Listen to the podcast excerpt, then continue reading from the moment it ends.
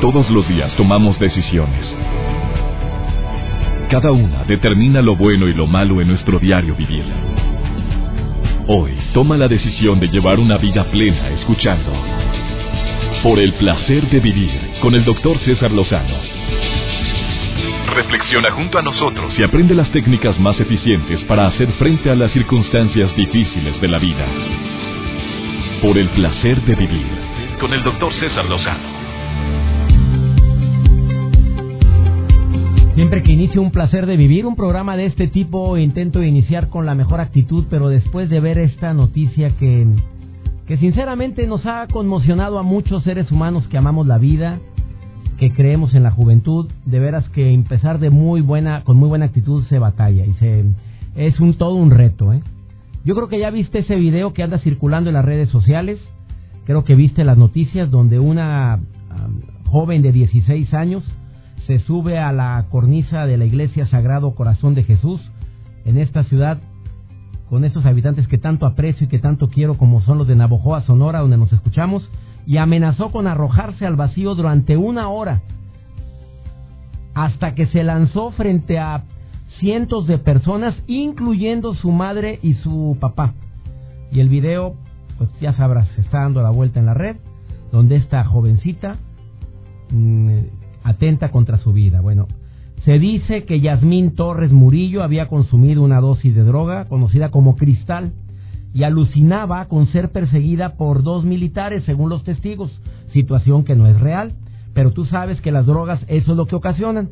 Empiezas a alucinar, empiezas a ver lo que no es, a tener delirios de persecución y otro tipo de signos y síntomas que tú espero hayas escuchado alguna vez y no es que alguna de mis radioescuchas lo hayan vivido. Bueno, se lanzó de una altura de 12 metros y se fracturó el fémur en varias secciones, el peroné, creo que en ambas piernas, además de otras lesiones en el cuello. Y esto me lleva a una conclusión: está viva la niña y esperemos que fuera de peligro. De que obviamente las drogas te desinhiben, al igual que el alcohol. Segundo, eh, la gran cantidad de personas que atentan contra su vida. Cada segundo un ser humano trata de suicidarse en algún país del mundo. Cada 40 segundos un suicida cumple su propósito en algún lugar del mundo. Casi un millón de personas se quitan la vida al año y más personas mueren cada año debido al suicidio em, que a la suma de homicidios y de guerras. Imagínate nada más. O sea, el suicidio es una causa de muerte. Aquí en el país, cuarta causa de muerte en México en adultos. La tasa anual de suicidios consumados es 5.7% y de no tomarse medidas preventivas para el año 2020, las cifras van a aumentar alarmantemente. Esto viene en la página de un experto en el área del suicidio, que es Alejandro Águila, que es psicoterapeuta y no sabía que existía esa especialidad, suicidólogo, que va a estar en el placer de vivir en un momento más. Sinceramente, ese tipo de cosas, papá, mamá, debe de abrirnos los ojos y recordar que perro que ladra sí muerde. Y perdón que ponga esa comparación, pero es cierto. Niños y jóvenes que atentan o que están diciendo que están hartos de vivir, por favor, tomémosle atención. De esto y más vamos a platicar el día de hoy. Por favor, quédate conmigo. Sé que este tipo de programas, pues, pues más que motivadores, deben de ser preventivos, deben de ser eh, llamadas de atención a todos los que tenemos algún tipo de convivencia con jóvenes maestras, maestros, que ustedes pueden detectar signos de tristeza y de depresión en los adolescentes, en los jóvenes, ni se diga, hasta en los niños. También me va a acompañar en este programa una persona que tuvo muy de cerca el caso del suicidio de un ser humano que amaba entrañablemente. Ella es colaboradora de este programa. Ella es Nuri. A ella se le, eh, su hija tomó la determinación de quitarse la vida. No fue un intento, ella lo logró y también quiere hacer un comentario en relación a esta situación que lamentablemente se suscitó, que es uno de tantos jóvenes o adolescentes que nos enteramos porque las redes sociales pues actualmente ya son sumamente efectivas para que las noticias lleguen rápidamente, todo tipo de noticias, y gracias a Dios que existen las redes sociales. Bueno, de esto y más platicamos hoy en el placer de vivir. La puerta falsa, por favor quédate con nosotros con este tema que te aseguro que te va a interesar muchísimo. Continuamos. Por el placer de vivir con el doctor César Lozano.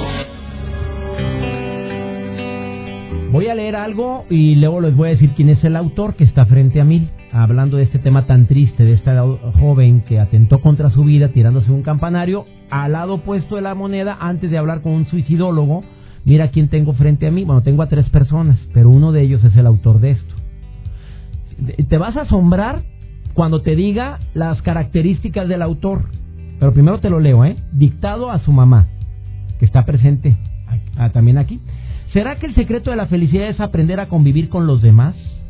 Esto puede ser una gran verdad, pero también puede generar algunas dudas, sobre todo en la gente que no tiene seguridad ni autoestima y que todos sus pensamientos son negativos. Por ejemplo, eso, eso que se dice que la felicidad no se hizo para algunas personas, eso puede llamarse destino, pero es un camino diario. La felicidad tiene que tomarse la decisión diariamente. Es la característica que hace que las personas existamos de una manera diferente. Es un asunto de paz, es aprender a aceptar la realidad de las cosas que tenemos enfrente y que no podemos cambiar. El autor de esta reflexión tan corta, pero tan sustanciosa, se llama Francisco Jiménez. Francisco, Javier, Jiménez. Tiene 17 años, tiene parálisis cerebral infantil, pero después de conocerlo yo no sé quién es el de la parálisis. y se ríe, mira, está atacado. Tiene un diálogo fluido, es una persona inteligente, es una persona muy preparada, estudió en una primaria regular, secundaria regular y ahora quiere estudiar preparatoria, pero la mamá dice es que no puedo cargarlo, no puedo llevarlo, está en silla de ruedas, la mamá es la que transcribe las tareas y él lo estás escuchando. Amigo, y quiere ser escritor. Francisco Javier quiere ser escritor, ¿sí, amigo? Y su sueño, bueno, uno de sus sueños era conocer a varias personas. Una de ellas está aquí al lado de ella, que es, ahorita le digo quién es. Y el otro, pues me honra que me quieras conocer, amigo. Ya llegaste a cabina, estamos transmitiendo en vivo el programa. Mm. ¿Estás contento? Sí. ¿Quieres ser escritor? Muy contento. Incluso, pues, ya, eh, como ya, pues no tengo una visión directa, pero a la vez es como que no se estuviera viendo. Pues fíjate nada más. Fijamente. Aquí nos estás viendo fíjate, me encanta. ¿Sabes quién me trajo a Francisco Javier Jiménez? Me la trajo mi amiga Carla Panini. Y hablando del tema del suicidio, me dice Carla, porque me dice, oye, tengo una persona que, que conocí, que te quiere conocer, que quiere, quiere venir a ver cómo se hace un programa de radio, César, te lo puedo llevar y aquí estás, Carla. Tú fuiste por ellos, te los trajiste, fuiste allá lejísimos, en una parte muy alejada de donde está la cabina y me lo estás trayendo. Sí, la verdad que sí. Te quería conocer a ti, ya lo llevaste a Televisa. Ya, no, es una bendición que Javi quiera conocer a uno, ¿no? O sea, pues uno quién es, ¿no? Eh, ahí es donde uno se da cuenta de muchas cosas y uno dice, no puede ser que hay alguien que, que te admire, ¿no? Después de, de tantas cosas que, que uno cree que no es ejemplo para nadie, ¿no? Pero yo creo que cuando Javi me conoció, la, la bendición me la llevé yo, no él. El regalo lo tuve yo, no él. Y entonces él tenía muchos sueños y muchos proyectos y muchos planes. Y uno de ellos era conocerte a ti. Y conocerte a ti. yo, le dije, yo le dije, ¿sabes qué? Que ese es amigo mío de, de, de, pellizco. Entonces tú no te preocupes que cuando yo le diga vaya a decir. Amiga, tu vida cambió drásticamente de diciembre para acá. Ah, tu vida cambió de una manera abrupta de diciembre para acá. Ah, fue una situación en la cual acoso, humillaciones, situaciones de la realidad no queremos, no, no quiero tocar porque la gente está enterada de todo. Pero tú inclusive en diciembre querías tomar una decisión en base al tema que estamos tocando el día de hoy. Sí, amigo. Em, tenía... Es difícil. Difícil hablar de eso, pero el Señor nos saca adelante de todo, de muchas cosas y nos regala cada día cosas. Impresionante. Y ha sido difícil, pero... ¿Llegaste a pensar en el suicidio? Sí, pese a que ya había yo tenido un encuentro con Dios, pese era, había, entré en una crisis otra vez, una depresión terrible, que yo no culpo a nadie, ¿verdad? Son consecuencias de nuestros actos, son decisiones mal tomadas en malos tiempos y cuando tú no piensas las cosas te llevas entre las patas a mucha gente y dañas como dice Chespirito, sin querer queriendo, pero al final de cuentas lo haces. Y después hoy uno tiene un aprendizaje muy grande. Y bueno, sí, en, diciembre yo viví esta situación. este, este. ¿Por qué te impactaste tanto cuando te enseñé el video? El video de la niña que el día de hoy se, que ayer atentó contra su vida. ¿Por qué te, te llegó hasta la, yo vi tu cara? Bueno, pues porque estuve en esa situación, ¿no? Pero yo no pensaba tirarme. Tenía, antes de llegar a, a los pies del Señor, yo em, utilizaba antidepresivos. Y entonces pues yo sabía que por ahí era una salida fácil a muchas cosas. Cuando tú tienes una depresión muy fuerte, yo tengo un hijo, que es una bendición también hermosa, pero cuando tienes una, una situación, una crisis tan fuerte y te das cuenta del daño que has hecho de, de llorar a tu familia, de llorar a tus papás, entonces no hay nada que te ancle a la vida, pese a que tenía o tengo un hijo, ¿no? No hay quien te ancle y ves todo oscuro y, no llega la luz por ningún lado, pero ahí está la luz siempre y hay gente muy hermosa como tú que estoy en el pendiente y que te agradezco Hoy te lo agradezco aquí al aire. No te lo había podido agradecer, pero has sido un gran amigo y te agradezco porque me has ayudado mucho. Me diste mis socarrones, ¿verdad? También me diste mis coscorrones, pero también me alentaste, me motivaste y sobre todo, bueno, que, que Dios es muy grande y nunca nos dejó y mi familia que estuvo siempre ahí. Y que, que el Señor sigue limpiando y sigue limpiando. Eso es lo más importante. ¿Qué hay en el futuro de Carla Panini? Lo que Dios ponga. Es lo que yo quiero.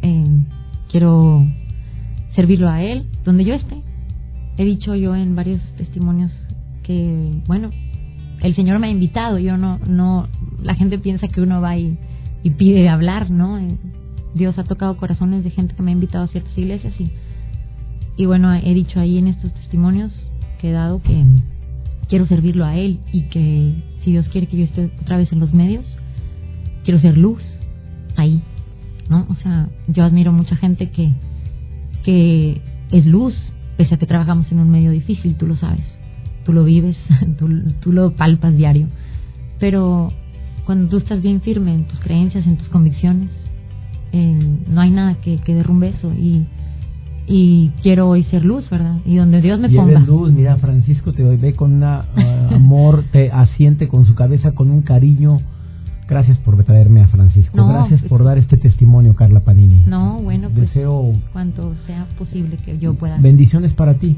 muchas, muchas, tú lo sabes. ¿eh? y deseo que esa luz esté presente en tu vida. Gracias, igualmente. Después de esta pausa platicamos con em, el director y fundador de la Asociación Panamericana de Suicidología. Estamos hablando de este tema tan terrible, tan tremendo de cómo se está incrementando el caso de suicidios en adolescentes y jóvenes y la prueba fehaciente fue el día de ayer cuando una niña atenta contra su vida tirándose del campanario de una iglesia, imagínate. Y también vino una persona que lo vivió en carne propia, no el suicidio, pero sí el vivirlo a través de una hija que sí logró su cometido de quitarse la vida. Nuri va a estar aquí también el placer de vivir. No te separes de la radio, quédate con nosotros.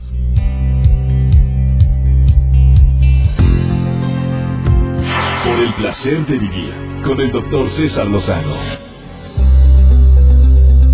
Acabas de sintonizar por el placer de vivir. Hoy estamos hablando de un tema sumamente doloroso, un tema sumamente impactante para muchos que amamos la vida, para quienes queremos y creemos en que solamente Dios nos la debe de quitar y aquellos que toman la decisión de decir basta, no quiero vivir. Imagínate, para que una joven de 16 años de edad diga ya no quiero vivir, se trepe al campanario de una iglesia allá en Abojoa, Sonora, y luego se tire delante de todos después de una hora de pensarlo, metido no metido, probablemente bajo la influencia de alguna droga y tirarse delante de su papá y de su mamá, creo que es una situación sumamente alarmante y algo nos debe de indicar.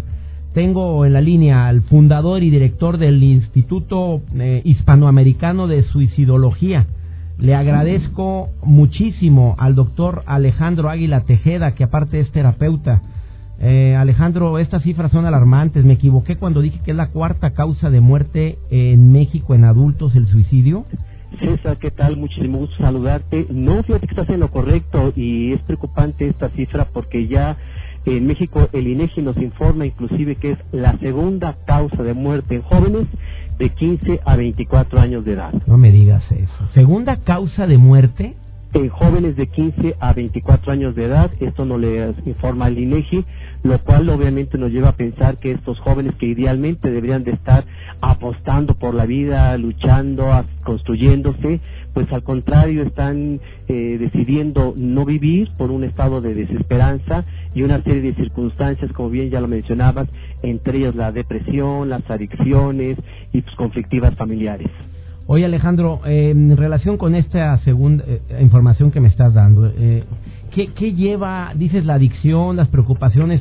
¿Qué es lo que más lleva a un adolescente y a un joven a atentar contra su vida según tu experiencia de más de... ¿Cuántos años llevas con esto Alejandro? Más, Estamos trabajando en la prevención del suicidio e investigación y, por supuesto, tratando a los pacientes con riesgo de intento suicida desde hace más de 25 años. 25 años, no me equivoqué, es que te estoy viendo aquí la foto, estás muy joven, amigo. Por eso dije, como que 25 años. A ver, ¿y cuál es la razón, según tú y tantos años de investigación, 25 años de investigación, del por qué un joven o un adolescente dice ya no quiero vivir? Fíjate que es una situación multicausal. Lo que hemos encontrado principalmente es la conflictiva familiar.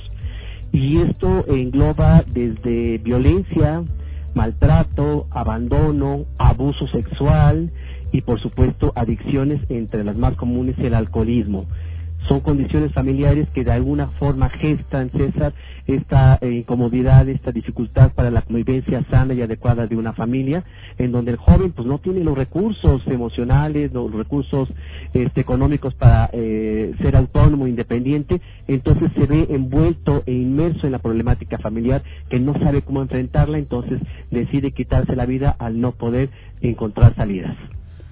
Eh, amigo, y esto desafortunadamente muchos logran su cometido. Eh, yo inicié el programa usando una frase que, que creo que has escuchado tú y ya la has recomendado, cuidado porque perro que ladra sí muerde. Así es, y fíjate que es uno de los mitos más frecuentes que escuchamos en nuestro entorno social, que alguien que dice que se quite la vida únicamente está chantajeando. Mucho ojo a tus múltiples este, personas, millones de personas de radioescuchas, eh, alguien que decide quitarse la vida primero lo manifiesta. Por eso nosotros en el Instituto Hispanoamericano de Suicidología decimos que el suicidio es la única muerte evitable porque si nosotros detectamos oportunamente el riesgo suicida a través de los múltiples mensajes que nos mandan los pacientes, más fácilmente podemos apoyarlos, ayudarlos, acompañarlos y sobre todo enseñarles que hay una serie de opciones y salidas a su problemática. Eh, ¿Cuáles son los focos rojos, Alejandro? Eh, te pregunto a ti que tienes tanta experiencia, Alejandro Águila, eh, psicoterapeuta, suicidólogo, ¿cuáles son los focos rojos que una mamá o un papá debe de, de detectar, de ver cuando a veces los jóvenes no dicen cómo te fue en la escuela, bien, qué hiciste, nada, algún problema, no. ¿Cuáles son esos focos rojos que tú podrías decirnos ahorita? Fíjate que tienes mucha razón. Generalmente el adolescente pues es poco comunicativo con la familia, pero sí muy comunicativo con los amigos. Lo que debemos de detectar es la conducta el adolescente a través de la conducta sí nos dice eh, que está incómodo, que está mal, que no está funcionando bien y esto lo podemos detectar a través de los cambios radicales que pueden encontrarse en la alimentación o come mucho o come de menos. En la cuestión de eh, los hábitos de sueño o duerme mucho o duerme menos. Y sobre todo el adolescente empieza a tener aislamiento, ya no se vincula, no hay proyecto de vida y sobre todo algo que nos preocupa y ocupa mucho en el instituto, la depresión. Todos los signos que encontramos en una persona normalmente deprimida, como es el llanto fácil, el aislamiento, la anedonia, que es el poco deseo de hacer cosas que antes sí le generaban satisfacción, y caer en una problemática de adicciones, serían los puntos o los focos rojos que hay que detectar como una conducta autodestructiva que puede llevar a nuestros jóvenes a la muerte. Entrevistando a Alejandro Águila, que es fundador y director del Instituto Hispanoamericano de Suicidología, ¿el futuro es alentador o, o no es nada alentador en base a todas las cifras que, estás compartiendo, Alejandro? Eh, César, yo tengo que ser muy honesto contigo y con todo tu este, extenso público. La verdad es que no, no es alentador y te voy a explicar por qué. Eh, siendo el suicidio un problema de salud pública, hasta el día de hoy no tenemos un solo programa a nivel nacional para la prevención del suicidio. Los esfuerzos son aislados, son eh, algunos eventos eh, temporales, algunas propuestas muy eh, frágiles o muy débiles. Entonces necesitamos concientizarnos socialmente que es un problema que existe y que cada vez es más frecuente. Em, y si no y las acciones que deberíamos de tomar en familia, a ver, ¿cuáles serían según tu experiencia? Eh, se habla mucho de la comunicación, de que estar este, cercano a, los hijos, saber qué hacen, qué les gusta, qué no les gusta, pero lo que yo he encontrado como un elemento importante es el vínculo, César ese vínculo sano en donde realmente estemos conectados con nuestros hijos, en donde realmente estemos vinculados emocionalmente y no nada más hagamos esa función de papás, de regañar, de castigar, de limitar y, ya, sino integrarnos, involucrarnos en lo que les gusta, en lo que hacen. El adolescente más que crítica, juicio o dirección necesita acompañamiento en lo que hace si hoy en día les podemos decir eh, a través de nuestra experiencia como adultos qué les puede funcionar y que aprendan a tomar mejores decisiones, tendremos una juventud mucho más sana. En relación a este caso, última pregunta que te formulo, Alejandro, en relación al caso de Yasmín Torres Murillo, que se tiró de esta torre de esta iglesia, este, el hecho de haber eh, hecho este primer intento, ¿qué, qué, qué, qué, qué se haría con casos de personas que nos pueden estar escuchando, de mamás que no quisieron hacer público esto, que se encontraron con que su hija se tomó pastillas, que es muy típico, que el muchachito quiso cortarse ahí con una navaja y lo detuvieron y dijeron, ya párale, mira, te queremos mucho, y ahí quedó, pero no buscaron ayuda. ¿Qué, qué procede? ¿Qué sigue después de este intento de suicidio? A ese trabajo, César, le llamamos la posvención. La posvención tiene que ver con todo el apoyo suicidológico a los familiares y amigos de alguien que estuvo presente, como en el caso de esta chica de Sonora, o en una institución familiar, escolar e inclusive laboral, cuando sabemos que alguien se quitó la vida, todos nos sentimos muy movidos, eh, nos sentimos muy impactados y sobre todo nos, eh, nos sensibiliza respecto a la vida y a la muerte. Por eso hay necesidad de hacer un trabajo que tiene un enfoque tanatológico en donde se le ayuda a, la, a los dolientes, a los sobrevivientes, que así les denominamos, a que puedan entender qué está pasando con esta persona e inclusive evitar un segundo intento, que eso sería lo más eh, benéfico para las familias y para la sociedad. Alejandro, agradezco mucho esta entrevista. Muchas gracias, Alejandro Águila Tejeda. La gente que te quiera localizar, que quiera tener un contacto contigo, con tu fundación, con tu asociación hispanoamericana de suicidología, ¿dónde pueden escribirte?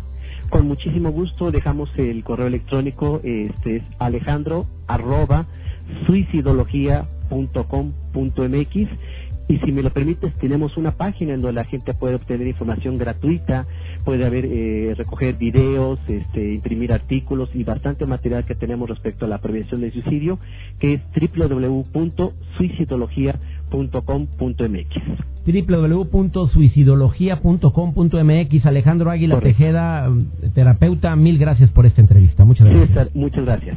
Bendiciones, gracias. Vamos a una breve pausa. Después de esta pausa platicamos con una persona que vivió de cerca un caso similar al de esta pequeñita, bueno, esta joven Yasmín Torres Murillo, pero que pues que desafortunadamente ella sí cumplió con su cometido, el quitarse la vida, me refiero a su hijita. Por favor, quédate con nosotros. Por el placer de vivir con el doctor César Lozano.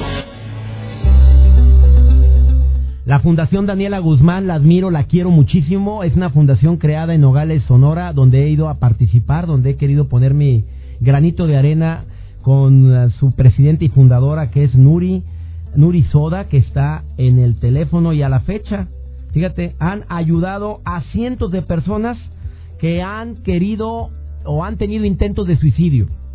Algunos de ellos desafortunadamente, bueno, lo han repetido el intento y lo han logrado, pero Nuri hace una labor incansable y me encanta trabajar contigo, querida Nuri, ¿cómo estás? Gracias, doctor. Muy bien, muy bien y agradecida por la oportunidad que me das para poder hablar eh, un poco más de este caso que aparte de, estar en redes sociales eh, nos deja una lección eh, fuerte como sociedad. ¿Viste el video, amiga? Sí, sí, sí, claro. ¿Qué sentiste tú al ver, y te pregunto específicamente a ti, Nurisoda, ¿qué sentiste al ver a esa niña en ese campanario? ¿Tú sabes por qué te pregunto así directo? Claro, claro, porque dentro de esto está mi testimonio para sacudirnos un poco más y que no lleguemos a lo que nos hablan las estadísticas para el 2020. Mira, eh, Yasmín, eh, ya lo vimos todos, está en, el, en, el, en la catedral, en el campanario, y ella hace como que lo piensa, este, regresa otra vez y después toma fuerza y eh, eh, se tira. Lo preocupante es las personas que están al, abajo, eh, obviamente no por el peligro, sino por porque casi la, la incitan, casi le gritan, este, no lo va a hacer, este, enfadosa, bájate de ahí, em, pero además en los comentarios a través de redes sociales, la, la, la sociedad cómo, cómo externa su, su, pues lo que siente y eso es muy notorio. Eh, hay que tener en cuenta que este que si alguien más hubiera podido detectar en Yasmín que son muy fáciles doctor yo he hablado contigo este sobre las eh, sobre las señales es muy fácil detectarlo solo que hace falta poder dirigirlos y dirigirlos de manera o sea convertirnos en directivos doctor dirigirlos de manera adecuada con un con un um, con un profesional sensibilizarnos como amigos de alguien que está padeciendo una depresión si esto si esto yo lo hubiera sabido, doctor, mi hija Daniela estuviera viva en este momento. Esa es una esperanza alentadora para la sociedad. Y lo digo, este, y estoy contenta de que me des esta oportunidad porque nos van a ver, nos van a escuchar a nivel nacional. Sensibilizarnos y ser directivos y saber qué hacer. Las señales están ahí, doctor, y mucha gente puede ser salvada. Esta es la única muerte que podemos prevenir realmente y yo estoy eh, muy contenta, te digo, por esta situación que, que tú me das esta oportunidad, pero también estoy ocupándome. Tú sabes que somos la única asociación que de manera no lucrativa no cobramos un solo peso ni en capacitación para formar suicidólogos y que tenemos aquí ya 22 y casi 50 con psicólogos y, y, pero somos la única asociación que no cobra un solo peso por porque tomen esta especialidad, un solo peso porque tomen un taller los estudiantes. Y yo estoy enfocada en que cada estudiante tome un taller en prevención del suicidio. A ver, querida Nuri, si alguien me está escuchando, alguna maestra, maestro, en cualquier lugar de la República Mexicana, en Argentina o en los Estados Unidos, y diga, yo quiero tomar ese taller, ¿es gratuito el taller? Por supuesto, material completamente, todo es gratuito. Aquí en Nogales lo estamos logrando. Las escuelas ahorita en lo que es el prepedéutico, el curso de inducción, al integrarse todos los, los de nuevos semestres en universidades y secundarias, nosotros acudimos de manera gratuita y a partir de la próxima semana empezamos. Es obligatorio para toda la gente de aquí de Nogales. Eso hemos logrado, doctor. Que directores, y, el personal docente estén unidos. Aquí hemos bajado estadísticas. ¿Cuánto han bajado la estadística del suicidio en Nogales, Sonora?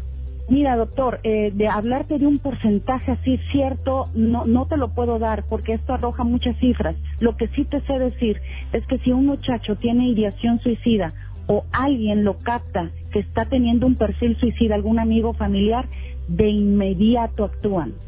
Situación que en toda la República, en muchas partes de la República no se hace nada.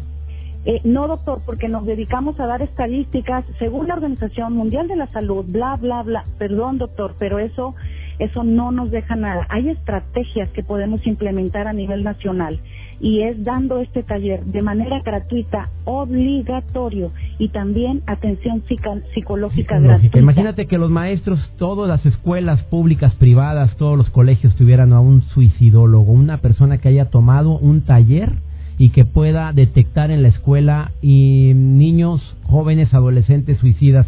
A ver, Nuri, dame por favor la página web donde la gente puede escribirte ahorita, aquel que esté interesado. ¿Esos talleres se pueden dar en línea también? Eh, los podemos los podemos dar en línea. Perfecto, a ver, ah, da la página y agárrate porque te va a llover, hasta yo quiero tomar el taller. A ver, ¿cuál es la página? Es, es eh, Daniela Prevención del Suicidio. Daniela, en honor a tu hijita que perdió la vida de esa forma. Daniela, prevención, del suicidio. Daniela, prevención del suicidio en el Facebook. Así, la van a buscar, ¿ok? Así es, sí. Ah, y gracias, Nuri, por esta información que me estás dando y te aseguro que mucha gente acaba de escuchar esta invitación y además puedes enviar eh, información gratuita a toda la gente que te lo solicite en Daniela Prevención del Suicidio. Así, así es en Facebook. Eh, y es, una es una página abierta para no tienes que pedir que te acepten, ¿verdad? No, no, no, es, es abierto y, y aquí lo que hay que eh, también estamos haciendo, doctor, nos estamos yendo a preescolar. a preescolar a desarrollar eh, la comunicación efectiva, inteligencia emocional en los niños, la autoestima, y, bueno, este, tratar de que hagan deporte y toda esta situación desde preescolar y verás que aquí, aquí en Sonora lo vamos a lograr. Ojalá y me esté escuchando gente interesada en participar. Te están escuchando en Abojoa también, te están escuchando en Ciudad Obregón, en Agua Prieta y en tantos lugares. Amiga, podemos gracias. Lograrlo, gracias. Podemos lograrlo. Gracias. Gracias, doctor. Dios te bendice. Dios te bendice a ti también, amiga querida. Para cambiar un poquitito de este tema, vamos con Joel Garza por el placer de estar conectado. Un nuevo servicio de Apple para transcribir mensajes de voz. Por el placer de vivir, presenta. Por el placer de estar conectado con Joel Garza. Doctor, como siempre es un gusto estar aquí en el placer de vivir, por supuesto, en el placer de estar conectados. Yo soy Joel Garza. Buen día para todos ustedes. Saludamos a los que nos escuchan en la República Mexicana, en Monterrey, los que nos escuchan en Argentina y por supuesto en los Estados Unidos. Hoy les platico a los usuarios, a los amantes de, sí, de las aplicaciones de la manzanita, el iCloud Voicemail, que bueno, pues es el nuevo servicio de Apple para transcribir los mensajes de voz. Y es que en el 2016 los usuarios van a poder usar Siri para responder llamadas y reproducir mensajes y es que Siri, el asistente digital de Apple, podría transcribir los mensajes de voz de los teléfonos de iPhone. Y es que según ha publicado una revista digital, que bueno, de hecho, parece que los empleados de esta compañía trabajan ya en ello para que el nuevo servicio debute hasta el próximo año 2016. Y es que de confirmarse esta información por parte de Apple, este nuevo servicio llamado iCloud Voicemail va a poderse debutar como en el nuevo sistema operativo iOS 10. Y es que Sí, sin nada falla, porque bueno, sabemos que en este 2016 los usuarios van a poder utilizar Siri para responder las llamadas, para poder transcribir los mensajes y además, bueno, pues ustedes pueden calificar esta interesante idea que es lo que tienen de nuevo de esta aplicación o de este sistema para este próximo 2016. Y Business, Business Insider, bueno, pues señala que esta nueva opción va a ayudar a superar una brecha generacional, porque bueno, los usuarios jóvenes no usan los mensajes de voz y es que hay que recordar que la gente le gusta dejar este tipo de mensajes, pero no recibirlos.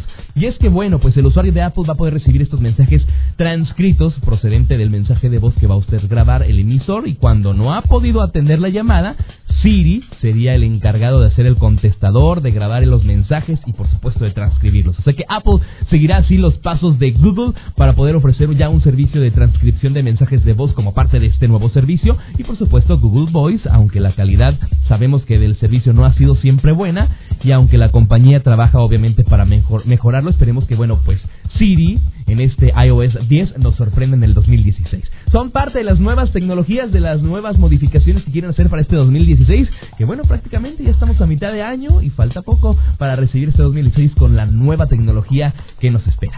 Soy Joel Garza, estamos en contacto directo contigo en las redes sociales, arroba Joel Garza-bajo, ese es mi Twitter, Facebook, le das like y me busques como Joel Garza Oficial. Sigue disfrutando de tu día, es único y sigue aquí en el placer de vivir. Por el placer de vivir, con el doctor César Lozano. Pues si escuchaste todo el programa te diste cuenta que verdaderamente hay mucho por hacer y sobre todo hay situaciones en las cuales podemos cambiar, hay situaciones en las cuales podemos detectar y el suicidio, bien lo dijeron, es una de las, de las muertes que pueden ser prevenibles. ¿Sabes cómo, mamita? ¿Sabe cómo, papito? ¿Sabe cómo abrace a sus hijos? Dígale cuánto los ama, dígale cuánto los quiere, dígale lo orgulloso que está de ellos, dígale, tengo mal carácter, la he regado, he dicho cosas que no he querido, pero ¿sabes qué? Mi amor por ti siempre estará presente, mi amor por ti siempre está vigente y te pido perdón si la regué. Esa manera es una forma de prevenir actos como los que acabamos de compartir el día de hoy. Situaciones tan alarmantes de niños depresibles, de personas que van a la escuela sin blindaje emocional. Esos niños que salen de sus casas eh, regañados, mm, llamados la atención y además, órale, rapidito porque se te hace tarde. Y se van hacia la, a la escuela sin un blindaje emocional, sin algo que les diga, oye, soy fuerte porque me siento amado en mi casa. Hay mucho por hacer, papá. Hay mucho por hacer, mamá. Espero que este programa te haya llegado al corazón tanto como a mí, el testimonio de mi amiga Carla Panini también lo hayas escuchado y si te lo pela, se te peló, búscalo mañana, lo vas a encontrar en el en mi página web cesarlozano.com, ahí está si no escuchaste lo que esa mujer dijo hace un momento aquí en cabina. Y las palabras de Francisco, mi amigo que vino a cabina el día de hoy con parálisis cerebral infantil y después de escuchar y ver lo que escribió porque él quiere ser escritor, Y ya sabes que cuentas conmigo, Francisco. Y quiere escribir un libro, bueno, mm, de veras que uno piensa, ¿quién es el que tiene algún tipo de discapacidad? De veras, ¿quiénes son los, los que tenemos algún tipo de discapacidad? Conocer a Francisco me hizo recuperar mi esperanza y tener más fe en el amor, en el cariño y el amor tan grande de su mamá al ayudarle tanto a ser quien es ahora, quien es ahora. Gracias Francisco por haber venido al programa. Le pido a mi Dios que donde quiera que estés bendiga tus pasos, bendiga tus decisiones y que nunca olvides que el problema no es lo que te pasa, es cómo reaccionas a lo que te pasa. Ánimo, hasta la próxima. Tus temas de conversación son un reflejo de lo que hay en tu interior. Y hoy te has llenado de pensamientos positivos al sintonizar. Por el placer de vivir con el doctor César Lozano. Escúchanos mañana con nuevas técnicas y alternativas para disfrutar de Por el placer de vivir con el doctor César Lozano. Con el doctor César Lozano. Una producción de MBS Radio. Todos los derechos reservados.